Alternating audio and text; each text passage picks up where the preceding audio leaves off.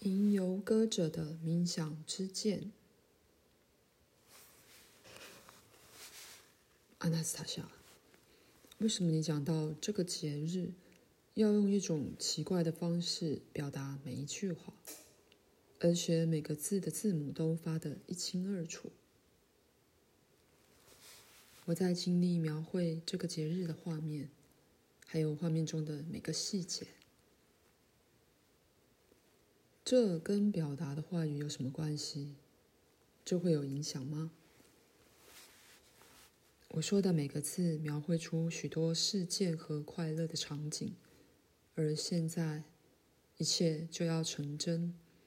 毕竟，思想连同话语是伟大的造物者最主要的工具。在所有有肉体的生命之中，只有人被赋予这样的工具。那为什么每个人说的话不是每一句都能实现？当灵魂和话语失去连接，当灵魂空洞，画面隐晦不明，话语也会变得空洞，就像失去的杂音而没有预言的能力。这听起来像某种虚构的事情，而你像个天真的小孩，全都相信。怎么会是虚构的，弗拉迪米尔？要是我可以大量且生动地举出你们和你们的生活中因传递出画面而使话语本身产生力量的例子呢？给我一个听得懂的例子吧。一个例子是吗？听好了，有人，例如演员，站在台上对着观众说话。他说的话是台下的人已经听过无数次的，但其中一个演员能使台下的人屏住呼吸聆听，另一个却使他们没有感觉。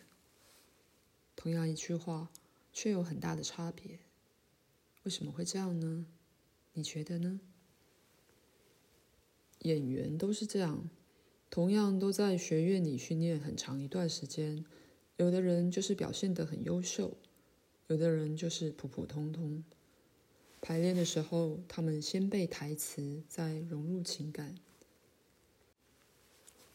学院教他们进入台词里的世界，排练时，他们在尽可能重现这个世界。如果一个演员念台词的时候能营造出台词中看不到的画面，只要百分之十，全场就会聚焦听他说话。要是他能将一半的台词注入画面，你们会说他是天才演员，因为这时候他的灵魂是直接对着观众的灵魂说话，他们会落泪或是欢笑。因为他们的灵魂感受到演员想传达的每一件事，这就是伟大的造物者所使用的工具。你平常说的话有多少字被注入画面？百分之十还是一半？全部。曾祖父教我的。全部。真的假的？每一个字。曾祖父说：“可以为每个字母注入画面。”我学会替每个字母创造画面。怎么会是字母？字母本身没有意思。每个字母都有意思。在梵文里，每一个字母本身即代表一段话、一些词句，因此同一个字母里面隐藏了更多的字母。而每个字母又隐藏了词句，因此梵文的每一个字母都蕴含着无限的意境。哇！而我们却只是把每一个字含糊带过。是的，遗留千年的词句通常会被指教。那些词句走过也穿越了时空，而被遗忘的画面，至今仍渴望与我们的灵魂接触。守护我们的灵魂，为我们的灵魂而奋战。像是什么样的词句？有没有连我都知道的？有的，我想，你一定听过几个音，但蕴藏其中的意义早已被人遗忘。阿纳斯塔夏眼神低垂，安静了一阵子，然后用非常细小、几乎是耳语的声音说：“弗拉德米尔，说出这个词，吟游歌者。”吟游歌者，我说。他身体往后缩，好像很痛苦的样子。哦。这个伟大的词被你说起来，却如此平淡庸俗。你将遗忘和空洞吹在闪烁的烛火上，这火焰可是传递了好几世纪，甚至要传到你手上，传到祖先留下的每个后代走手上。如今世界会遭到破坏，全是忘本所致。我这个词的发音哪边不合你意了？它连接着什么是我应该要记得的？阿纳斯塔夏不发一语，接着他开始轻柔地将这些仿佛来自永恒的句子，一个字一个字说出来。基督尚未诞生的许久以前，居住在地球上的人类。我们的祖先被称为克尔特人，他们称呼传授智慧的智者为德鲁伊。德鲁伊涵括物质与灵性的知识，在当时受到相当多地球居民的尊崇。没有克尔特武士会在德鲁伊面前露出刀剑。要进入德鲁伊的门下，必须跟着最高阶的灵性修道者。德鲁伊祭司个别修习二十年，通过入门的人将被封为吟游歌者，在道义上有权利进入人群中歌唱，用歌曲为人灌入光与真理，用歌词营造画面，治愈心灵。罗马出兵攻打克尔特人的最后一役是在河边。当时，罗马人看见一个个放下头发的女人在克尔特武士之中穿梭走动。罗马兵团的将领知道，一旦这些女人在他们之间行走，要打赢克尔特人，就必须加派六倍兵力。为何如此呢？没有任何罗马将领或是现代的历史学家知道，只晓得一定和那群手无寸铁、放下长发的女人脱不了关系。罗马人加重兵力，以九比一的兵力攻打科尔特人。最后一个奋力抵御罗马人的科尔特家庭被逼到了河边，他们围成半圆。身后是一名正在给小女婴喂奶的年轻女子。年少的母亲唱着一首明亮轻快的歌曲。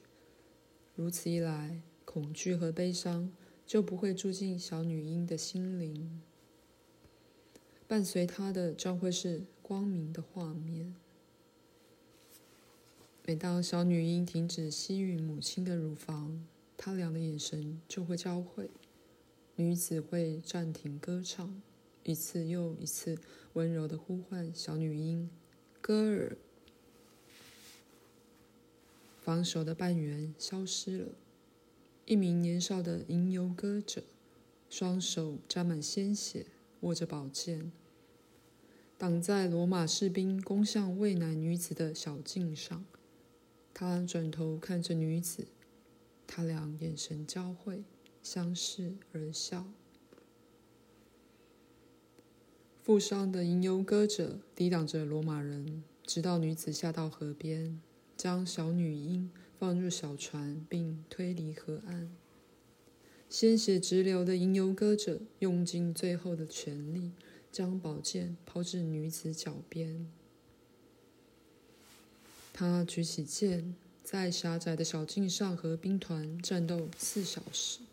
一刻也不停歇，不让他们靠近河流，士兵都累垮了，在小径上对着自己人互相叫嚣咒骂。罗马将领沉默而震惊地注视一切，无法理解为何身经百战的战士连刀身轻划过这名女子的机会也没有。他奋战了四小时而精疲力竭，一滴水也没喝的他，肺部严重脱水而干涸，鲜血从他美丽干裂的嘴唇涌出。在膝盖失去力气倒向地面的同时，他对着河流下游，载着未来小小歌者歌尔的船，挤出最后一个虚弱的微笑。而他的歌词和词里保存的画面，就这么流传了数千年，传给今天的我们。人不是只有肉体，无形的感受，心中的热情感知。更是无与伦比的伟大重要。物质只能投射出其中某些部分，就像镜子只能投射出某些部分一样。小个儿长大成为女孩，成为女人，成为母亲。她活在地球上，并唱着歌。她的歌带给人的只有光明的感受，就像全然疗愈的光线，能够驱散人心的阴郁。生命中所遭遇的种种挫折与困难，一直试图要消灭这光线的源头。黑暗力量想在无形之间逼近，却怎样也无法突破那唯一的障碍——坚守在路中间的人。人不是只有肉体，弗拉迪米尔。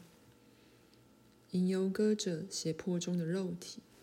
用灵魂的光将微笑发送到永恒里，他的微笑投射出人无形部分的光。握住宝剑的年少母亲肺部干涸了，嘴里涌出鲜血，她那干裂的嘴早已接收到吟游歌者充满光的微笑。弗拉德米尔，现在相信我吧。去了解吧，听见吟游歌者无形的刀剑，正在通往后代子孙灵魂的道路上，挡掉黑暗、恶毒攻击所发出的鸣响声吧。请你再讲一遍，弗拉迪米尔。吟游歌者，我没办法，我还不能按照它的意义把它念出来，我以后再念吧。谢谢你不念，弗拉德米尔。告诉我，阿纳斯塔夏，既然你可能知道，现在哪些人是那名未来女子和小女孩女歌者戈尔的直系后代，在小径上奋战的吟游歌者的后代，有谁能忘记这样的事，忘记自己的身世？请你想想看，弗拉德米尔。为什么你会提出这样的问题？想看看这个或这些忘掉自己祖先的人，这样无情的人。也许你想确认自己并不是那个忘掉的人吗？这跟我又有什么关系？哦，我懂了，阿拉斯塔夏，不要说出来，就让每个人自己去想一想吧。好。他回答后，便安静看着我，没再说一句话。我也沉默了一阵子。不过，阿纳斯塔夏描绘的场景还停留在我的脑海。我又开口问他：“为什么你选了这个词当例子？”为了让你知道，这个词涵盖的意象马上就要在真实世界中具体发生。几千根吉他弦在俄罗斯当代吟游歌者的手指下震动着。我在森林里梦想一切的时候，他们也是最先感应到的。他们的灵魂一开始只出现了一个闪烁的火光和一根精细的琴弦颤动，但马上会有其他灵魂接着弹奏回音。很快的，他们的歌会被许许多多的人听到。他们吟游歌者，将会帮助人看见新的曙光，人类灵魂展开悟性的新曙光。你会听见他们的歌，新曙光之歌。